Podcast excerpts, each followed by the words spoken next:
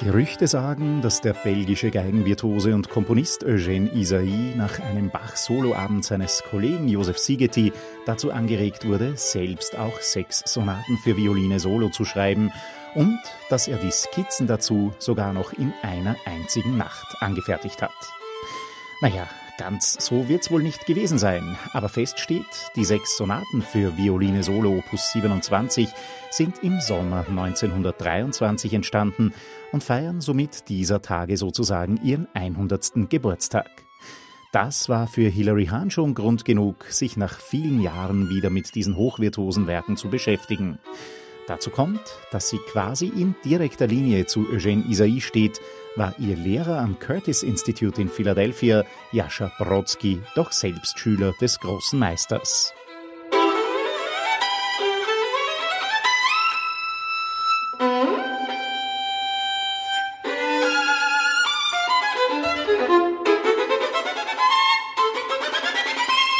Die sechs isaischen Solosonaten sind sechs großen Geigenvirtuosen seiner Zeit gewidmet.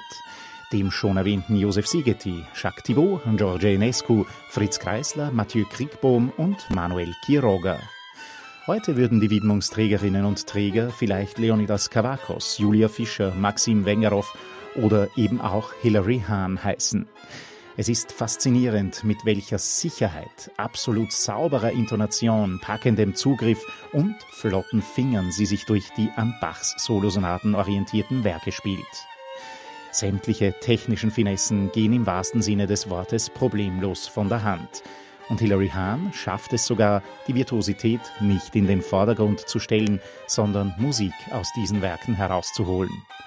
Wie könnte man den Hunderter so prägender Werke besser feiern als in einer würdigen Aufnahme? Ganz und gar nicht.